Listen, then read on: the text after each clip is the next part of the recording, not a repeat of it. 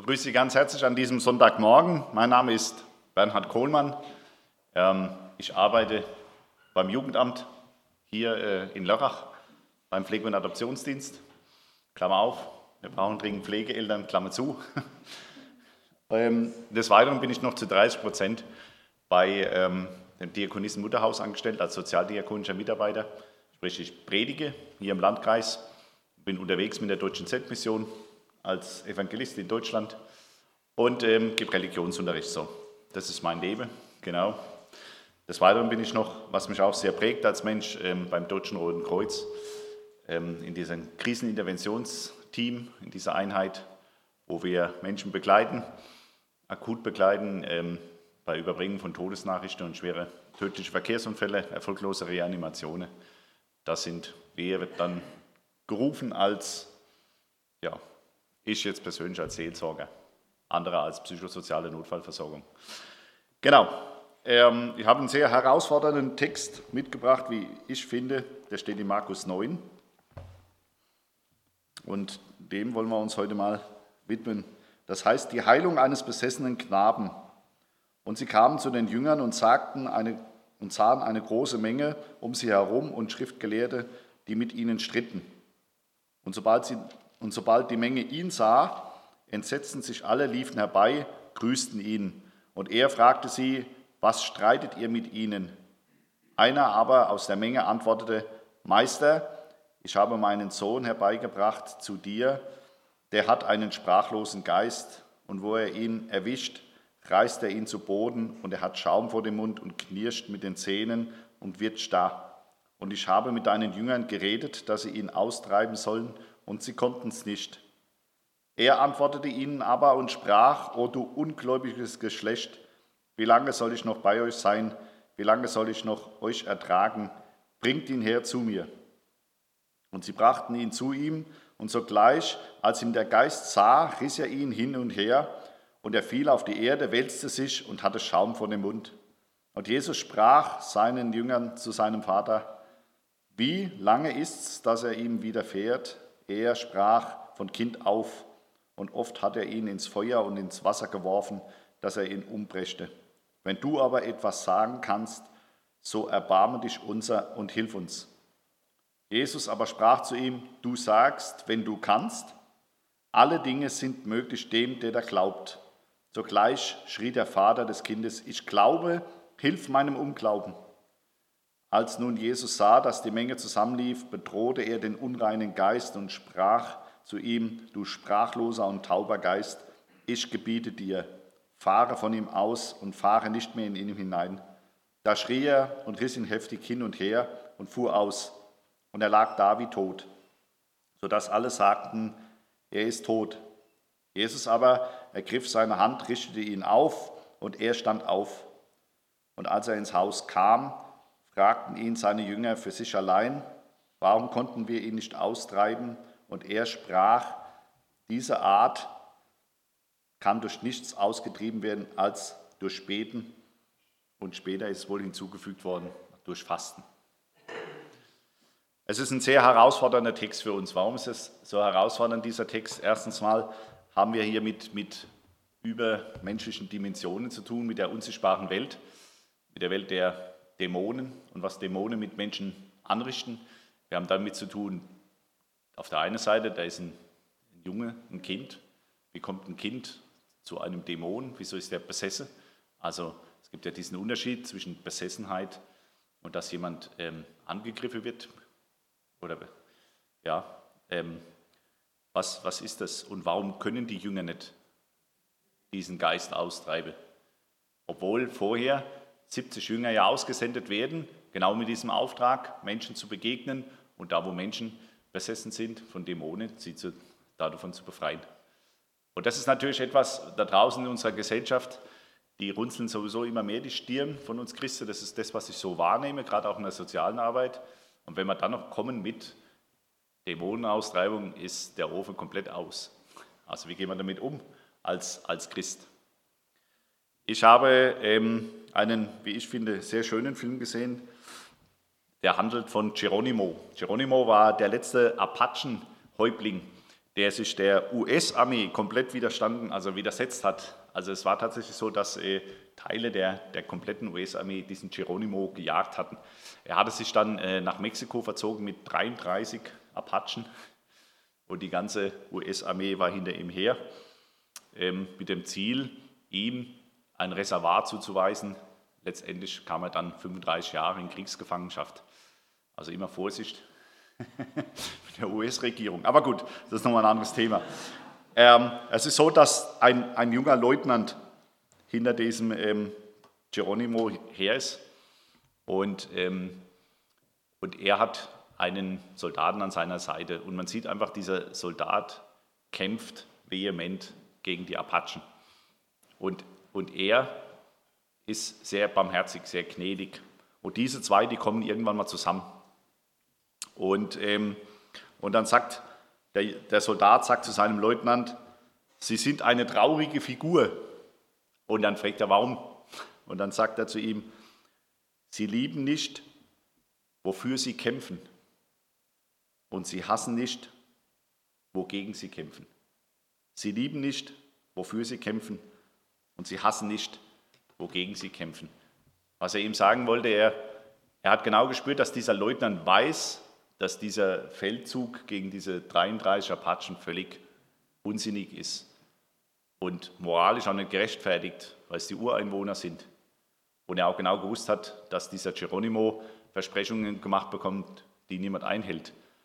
Er stand nicht hinter seinem Auftrag der Regierung und das hat der Soldat gemerkt. Und das andere war, dass er gesagt hat, sie hassen die Apachen nicht. Sie verfolgen sie nicht mit diesem Hass denn es vielleicht nötig ist. Ähm, die Antwort von dem Leutnant war, den Hass werden Sie mir noch beibringen. Aber er hat sich diesem Hass nicht gestellt. Und ich finde, diese, diese Stelle ist etwas, wo das zu tief hineingeht. Wir als jetzt als Christen, also wir als die uns Jesus, unser Leben Jesus gegeben haben, hingegeben haben, zu Jesus gesagt haben, hier ist mein Leben. Mein Leben gehört dir. Alles, was in meinem Leben geschieht, steht unter deinem Namen. Und wir leben in dieser Welt. Und diese Stelle ist genau so eine Stelle, wo Jesus uns einfach fragt, wenn wir ihm nachfolgen, sagt er genau das. Liebst du das? Kämpfst du, wofür du liebst? Und hast du das, wogegen du kämpfst? Oder leben wir irgendwo in dem Nebelöse, in dem wir kommen irgendwie durch, wir kommen irgendwie ans Ziel, wir schaffen es über die Linie. Und dieser Text, da geht es um Vollmacht, ganz klar. Da geht es darum, wer hat die Macht. Da geht es jetzt noch nicht mal extrem darum, einen kranken Jungen zu heilen. Also wer hat die Macht über Krankheit oder wer kann heilen? Das, das können viele Menschen. Viele können heilen. Um Menschen zu heilen, muss man nicht Christ sein. Aber hier geht es nochmal eine, eine ganz Stufe härter. Hier geht es darum, wer hat die Macht? Wer besitzt die Vollmacht?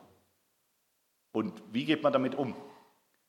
Also Jesus war auf dem Berg der Verklärung mit seinen drei Lieblingsjüngern. Die hatte er, müssen wir einfach mal so hinnehmen. Jesus hatte drei Jünger, die er besonders liebte. Er liebt uns alle, aber die war ihm sehr nah. Und mit denen drei kommt er vom Berg nach unten und das ist das, was wir oft erleben. Ne? Es gibt in unserem Leben immer so die, die Momente der Glückseligkeit, aber die sind oft kurz auf einem schönen hohen Berg und dann geht es wieder zurück in den Alltag. Und ich glaube, das ist wichtig für unser Leben, sonst wäre es banal. Also wenn wir jetzt auf einem Berg leben würden, wo alles, ne, das ist manchmal das, wo ich mir auch wünsche, wenn es mir zu viel wird vom Leid, beim Jugendamt, Kriseintervention, die ganzen Dinge. Und dann wünsche ich mir manchmal zu fliehen, einfach wegzugehen an den Ort, wo kein Leid existiert, wo es das alles nicht mehr gibt, wo Menschen klarkommen. Und ähm, den Ort gibt es hier nicht. Und da gehören wir auch nicht hin als Christen. Und manchmal nimmt uns Jesus heraus und zeigt uns seine Herrlichkeit und zeigt uns, wer er ist. Und dann strahlt es um uns herum. Und dann wissen wir es wieder. Und dann gehen wir wieder zurück. So ist es. Und das macht das Leben interessant. Das macht das Leben als Herausforderung. Das macht den Glaube lebendig. Hundertwasser hat mal gesagt, die gerade Linie ist gottlos und unmoralisch. Und wir als Christen, wir werden keine gerade Linie hier haben. Jeder, der sich hier entschieden hat, Jesus nachzufolgen, jeder, der sich hier entschieden hat, die Herrlichkeit Jesu in, in diese Welt hineinzutragen, wird mit Jesus leiden. Das steht außer Frage. Ich habe noch nie eine Biografie gelesen von irgendjemand, der für Jesus unterwegs war, der sagt, er hat die Sonne aus dem Hintern geschienen von vorne bis hin. Habe ich noch nie gelesen. Waren alles Menschen, die hatten diese Glückseligkeit, diese Momente, aber auch dieses tiefe Leid. So. Und Jesus kommt von diesem Berg zurück und dann sieht er, dass die Menschenmenge zusammensteht um seine Jünger herum und dass sie streiten. Und dann kommt Jesus. Und wenn Jesus kommt, gibt es immer, es gibt immer eine Reaktion auf Jesus. Immer. Wenn wir Jesus ins Spiel bringen, wird es nie so sein, dass die Situation so bleibt, wie sie ist. Auch heute. Ne, es gibt Religionsunterricht und, ähm, und in Baden-Württemberg ist es eben so, es ist evangelischer Religionsunterricht und das muss ich dann eben meiner Multikulti-Truppe immer wieder neu sagen. Und ähm, wir können über Gott reden, das passt alles, ne? aber in dem Moment, wo wir Jesus ins Spiel bringen, dann knistert es. Ja. Und zwar, weil er der Sohn Gottes war. Jesus ist der Sohn Gottes, der Messias. Und das ist der Knackpunkt. Das ist der Knackpunkt hier bei den Juden und es ist der Knackpunkt bei allen anderen Religionen. Und dass er der Erlöser ist und dass er der Weg ist und dass er die Wahrheit ist und dass niemand, dass niemand zum Vater kommt, nur durch Jesus. Das ist der Knackpunkt. Und darum geht es auch hier. Es geht um den Messias. Und wer ist der Messias? Das Interessante ist, dass es so äh, bei den Juden Beweise gab. Und tatsächlich ein Beweis war, der Messias kann einen stummen Geist austreiben, einen stummen Geist, den man nicht anreden kann, den man nicht nach seinem Namen fragen kann, wo man einfach wissen muss, wer ist er. Und genau diesen stummen Geist hat dieser Junge. Und er wird geplagt von diesem Junge, von Kindheit an. Und der Junge, der kann sich nicht entwickeln. Er geht nach, er ist gefangen von diesem Geist. Oder er lebt in Lebensgefahr oder er schwebt in Lebensgefahr.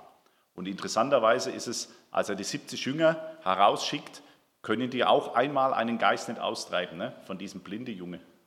Und der war auch stumm, heißt es auch. Zweimal in der Bibel lesen wir von einem stummen Geist.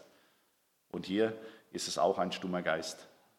Und Jesus fragt seine Jünger, was hier eigentlich Sache ist, obwohl er es weiß.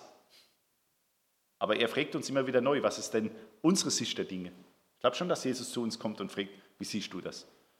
In der Sozialarbeit elementar. Ne?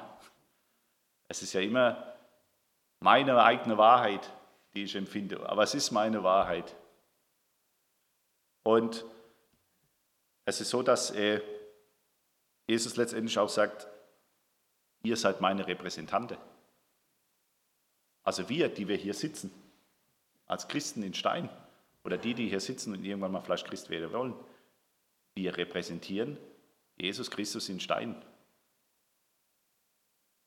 Und es macht einen Unterschied, ob ich hier vorne mit 80 durch Steinen fahre oder mit 60 oder mit 50. Es macht einen Unterschied, ob ich an den Zebrastreifen da vorne halte oder nicht, wenn die Leute wissen, dass ihr hierher geht. Unser Leben macht einen Unterschied. Ich, äh, darauf läuft es auch ein bisschen raus. Ich habe gestern so eine Erfahrung gemacht. Auf der einen Seite, wir waren mit Pflegekindern im Kletterpark und dann sehe ich einen Junge auf einem wirklich Anfängerteil, ne? das war wirklich nur so hoch, aber der stand da und der kam nicht mehr weiter. Also der stand, und nach fünf Minuten guckst du nochmal hin, da stand er genauso da. Und da bin ich zu ihm hin und dann sage ich zu ihm, Wieso geht es nicht weiter? Dann habe ich gesagt, ich weiß nicht, wie es weitergeht. Das war eigentlich ziemlich einfach, aber er wusste es nicht. Er wusste nicht, wie es weitergeht. Es waren nur zwei Meter, die ihm quält haben. Und er wusste nicht, wie er die zwei Meter bewältigt hat. Und dann bin ich zu ihm hin und habe gesagt, guck, das machen wir so. Und dann habe ich ihn begleitet, diese zwei Meter.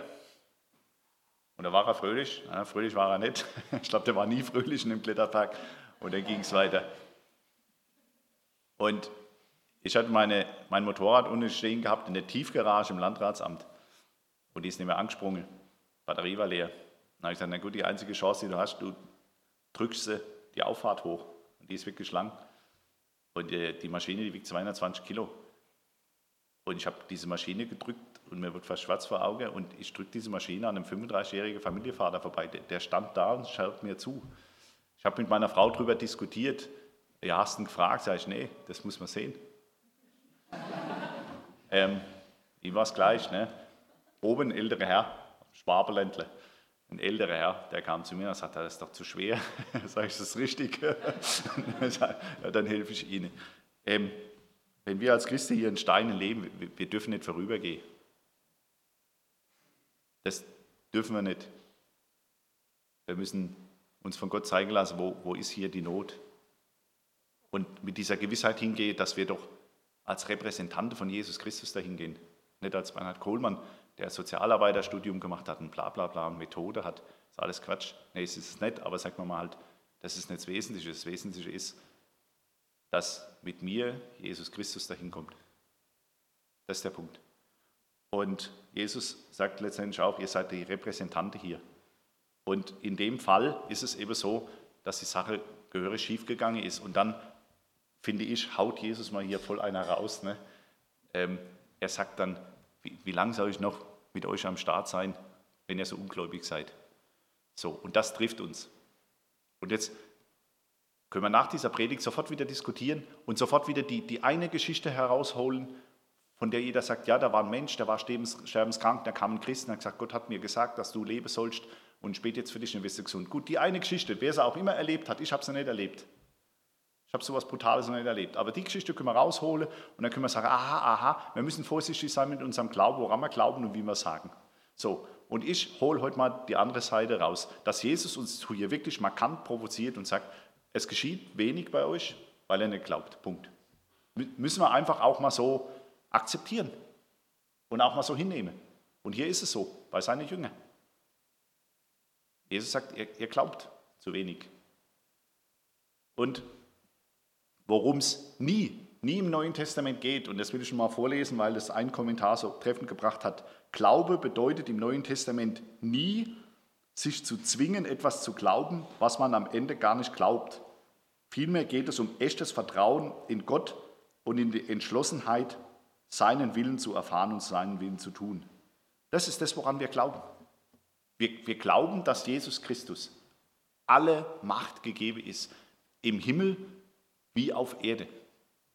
Und dass ihm nichts unmöglich ist. Und dass, wenn er nur ein Wort spricht, dass es geschieht. Daran glauben wir. Und darauf vertrauen wir. Und dass die Dinge dann manchmal anders laufen, wie wir das uns erhoffen, das liegt dann nicht an uns. Und niemals würde ich sagen, dass irgendwo ein Mensch gestorben ist, weil Christen zu wenig gebetet oder geglaubt haben. Niemals. Aber wenn wir für Menschen beten, die krank sind, dann tun wir das mit, versteht ihr das, mit dieser Hoffnung und mit dieser Zuversicht, dass es geschehen kann und dass es kann. Und so kommen wir zu unserem himmlischen Vater und sagen, du kannst alles. Das ist ja das Erstaunliche, ne? wo, wo der, der Vater ja zu Jesus Christus tritt und sagt, wenn du kannst, Jesus, dann heile meinen Sohn. Und das ist ja das, wo Jesus sagt, da ist er erstaunt, sagt, wie wenn du kannst. Mir ist gegeben, alle Macht im Himmel wie auf Erde. Und das eine Beispiel ist Daniel. Und ich glaube, das ist eben Glaube und Vertrauen. Der Daniel, der steht vor diesem glühenden Feuerofen. Und dann spricht Daniel Folgendes aus. Er sagt, siehe, unser Gott, den wir verehren, kann, kann uns erretten aus dem glühenden Feuerofen und auch aus deiner Hand, o König, kann er erretten. Und wenn er es nicht tut, so sollst du dennoch wissen, dass wir deinen Gott nicht ehren und das goldene Bild, das du hast aufrichten lassen, nicht anbeten werden. Das, das ist Glaube. Und, und in dem kämpfen wir und in dem sind wir. Dass wir sagen, er kann's. Er kann von jeder Krankheit heilen. Er kann Menschenleben drehen und wenden. Er kann's. Er kann uns erlösen.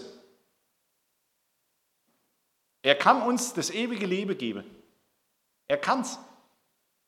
Und wenn wir das als Christ, und das ist einmal so, erfahren, dass es anders ausgeht, wie wir das oft haben.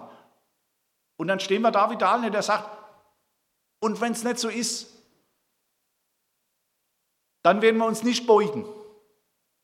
Und wir werden eben nicht das goldene Bild anbeten, sondern dann werden wir halt verbrennen. Und das ist das, worin wir stehen als Christen und worin wir kämpfen. Und das ist der Glaube. Und das ist das, was Jesus von uns will. Das ist nämlich das, was er auch zu seinen Jüngern sagt. Weil seine Jünger sagen, wir konnten es nicht, warum? Und er sagt, dieser Geist, den kann man nur austreiben durch Gebet. Was wollte denn Jesus damit sagen? Wir hoffen wieder auf eine Methode. Was, was haben wir für unglaublich viele Methoden schon rausgehauen hier? Also das Letzte, woran ich mich erinnern kann, ist ähm, das Gebet des Jabez, wo ich sage, war eine gute Sache, ist ein Gebet, ist alles gut. Aber wenn, wenn wir das instrumentalisieren und wenn wir Christen denken, wir hätten jetzt was gefunden, dass wenn wir das so machen, dann kommt das so raus. Dann denken wir, wir könnten Jesus Christus, den Sohn Gottes, in diese Hand hineinnehmen und in die Tasche stecken. Können wir nicht. Und das ist die Faszination. Und das ist die Heiligkeit. Und das macht es auch aus, dass wir ihn nicht durchdringen und dass wir ihn eben nicht über ihn verfügen. Wir können nicht über den Sohn Gottes verfügen. Schon gar nicht über seinen Vater und auch nicht über seinen Geist. Der Geist weht, wo er will. Und das ist das, wo Jesus sagt, das liegt nicht an der Methode, das liegt nicht. Betet, kommt zu mir und vertraut mir.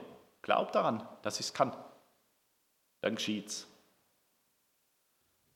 Bei diesen speziellen Sache ist es wirklich so, tatsächlich, dass wir eventuell auch in unserem Leben mit Menschen konfrontiert werden, die besessen sind.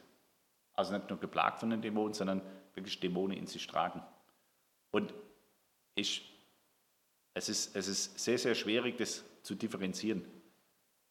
Von der Diagnose her würde jeder Satz sagen, der Junge hatte Epilepsie. Ne, Krämpfe, Schütteln, Auge verdrehen, ähm, Falle, Zähne knirschen. Ganz klare Zeichen von Epilepsie. Wenn wir noch weitergehen, wenn wir in die Schizophrenie hineingehen oder in Menschen, die multiple Persönlichkeiten in sich tragen aufgrund von schwersten Trauma, ähm, die sprechen auch mit unterschiedlichen Stimmen aus sich heraus und so weiter. Ähm, ist für uns ganz schwierig. Und ich glaube, es gibt eine gewisse Begabung. Ich glaube, dass Menschen begabt sind, Geister unterscheiden zu können, das zu sehen. Ich sage es jetzt mal von meiner Erfahrung. Ich persönlich würde sagen, dass mit 90-prozentiger Sicherheit eher wir im psychiatrischen Bereich uns bewegen, wenn Menschen vor uns stehen, ähm, die mehrere Stimmen haben, solche Dinge. Es sei denn, sie können uns ganz klar benennen, wo sie bewusst die Tür geöffnet haben, wo sie sich bewusst darauf eingelassen haben. Aber selbst das ist immer noch schwierig herauszufinden, war das in, in einem Wahn oder war das eben tatsächlich. Es ist schwierig. Tatsächlich ist es aber auch so, dass wo Menschen zu uns kommen und diese Belastung anzeigen, dass wir dann auch mutig sind und im Namen Jesu, im Namen Jesu, auch für diese Menschen eintreten und für diese Menschen bitten. Und ähm, ja, und dass es das eben tatsächlich gibt. Und ein Kennzeichen ist zum Beispiel, dass, dass Menschen, die diese Besessenheit haben, meines Erachtens den Namen Jesu auch gar nicht aussprechen können. Dass sie das nicht bezeugen können in dem Moment. Und in dem Moment, wo, wo ich einen Mensch vor mir habe mit einer schweren Psychose, der aber aussprechen kann, dass Jesus Christus sein Herr und sein Erlöser ist, dann würde ich auf keinsten Falle, würde ich da in die Richtung gehen, da müssen wir nochmal beten, dass der Dämon geht. Weil ich kann das ja auch brutal verschlimmern. Wenn jemand sowieso in Angstzustände lebt, da müssen wir sehr vorsichtig sein. Oder man geht mit so einem Menschen zu jemandem, der darin große Erfahrungen hat. Das wollte ich schon nochmal zu dem Thema sagen. Das sind so meine Erfahrungen. Prägnant ist auch in dem Moment, ähm, erstens mal, dass diese Dämonen gar nicht so stark zum Ausdruck kommen, dass sie ja gar nicht so laut sind, dass sie das ja gar nicht wollen, dass sie so stark entdeckt werden. Das ist so das, was wir in der Bibel sehen, sondern dass Jesus ja praktisch fragen muss, wie heißt du, wer bist du und so weiter. Ne? Also wenn ein Mensch vor mir steht und wie äh, tagtäglich von seinen Dämonen spricht und, und dass er mit denen spricht und dass die aus ihm sprechen und so weiter, bin ich prinzipiell vorsichtig, weil ich sage, so laut ist es oft gar nicht. Und aber eins ist auch klar, in dem Moment, wo Jesus Christus auftaucht, dann wird es laut. Und dass bevor etwas geht, ist der Widerstand da.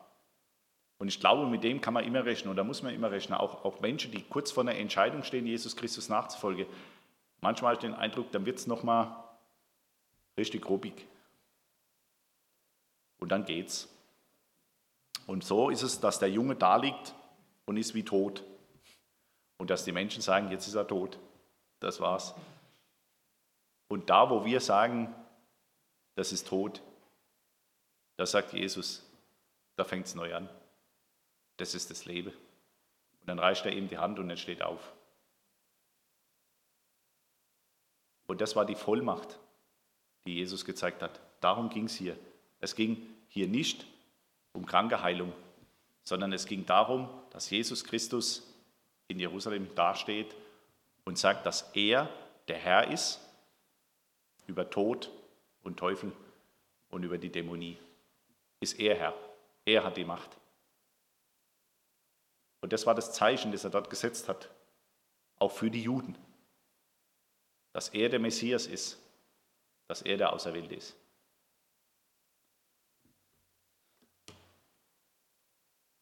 Ich habe nochmal zum Schluss euch ein Zitat mitgebracht aus einem Buch, das heißt Herberge und Heimat und das ist vom Erich Schick. Erich Schick war ein großartiger Seelsorger und meine zentrale Botschaft so an, an euch ist eigentlich die, dass wir nicht vorübergehen.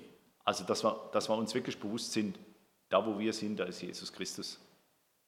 Und dass, dass Jesus uns auch Vollmacht verleiht, in Situationen hineinzubeten, hineinzusprechen, neues Leben auszurufen, Gefangene freizumachen, Kette zu sprengen, Fesseln zu zerreißen, neues Leben, wo Tod war, hervorzurufen, durch Jesus Christus, durch ihn und durch seinen Namen. Und Schick schreibt, wo Not, Schmerz, Heimatlosigkeit, Verzweiflung einkehren, erhebt sich ja die furchtbare Versuchung, die Möglichkeit, eines Vorübergehens, das von Grausamkeit geprägt ist und das der Herr in jenem Gleichnis vom barmherzigen Samariter dem Priester und dem Leviten zuschreibt.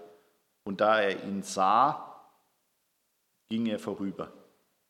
Andere wiederum erliegen nicht einer Versuchung, aber einer Gefahr. Sie beugen sich unter das Weh, darauf ihr Auge fällt, aber sie zerbrechen am Helfen, am Mitleiden, am Tragen. Auch sie sind Vorübergehende, in einem tiefen, rätselvollen, Ehrfurcht und Liebe erweckenden Sinn. Ihr schmerzvolles Vorübergehen wird allen Augenschein zum Trotz nach göttlicher Ordnung Frucht tragen. Das namenlose Leid der Welt indessen ruft nach Menschen, die zu jenen Vorübergehenden gehören, welche nach dem großen Wort des alten Bundes durch das Jammertal gehen und machen das selbst Brunnen. Ich tendenziell hänge im, im Mittleren noch fest. Also ich stelle mich dem Leid. Und ich gehe zu den Menschen, die, die Leid haben und die Schmerzen ertragen, aber ich hänge häng zu viel drin, hänge zu stark drin. Und dann wird es dann wird's um mich manchmal auch zu dunkel. Und ich finde es faszinierend, die Menschen, die Menschen begegnen in ihrem Leid und trotzdem erkennen, dass mitten in der Wüste Brunnen sind. Und man könnte das auch übersetzen, die Wüste wird ihnen zum Brunnenquell. Und das ist, glaube ich, das größte Geheimnis, dass wenn wir innig darauf vertrauen, uns entscheiden, an Jesus Christus zu glauben, auf ihn zu vertrauen, dass das mitten in dieser Wüste, dass sie uns zum Quellbrunnen wird. Ich habe jetzt vor vier Wochen etwas, finde ich, total Schlimmes erlebt. Da war, ähm, ich hätte vor einer Woche eine Hochzeit gehabt. Und ähm, der Braut und die Bräutigam und die zwei Trauzeugen sind mit dem Motorrad unterwegs gewesen, Braut und Bräutigam auf einer Maschine. Und er stürzt, man weiß heute noch nicht warum. Und, und ähm, sie rutscht über die Straße und bricht sich das Knick. Und da war eben keine Hochzeit, sondern da war eine Beerdigung. Ich hätte dort gepredigt, das hat mich zutiefst, zutiefst getroffen.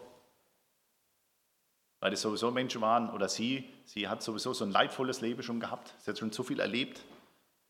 Und, ähm, und jetzt war es gerade mal so am Durchbruch, die, die waren einfach zusammen. Das war ein Paar, wo ich gesagt habe, das, das war unglaublich, wie die zusammen ähm, gelebt haben. Und dann stand die Mutter am Grab und spricht den Namen Jesus Christus über diese Stadt aus. Unglaublich. Für, für viele fast nicht ergreifbar. Aber sie war so jemand. Im tiefsten Schmerz, in der tiefsten Glaubenswüste, Quellgrund. Amen.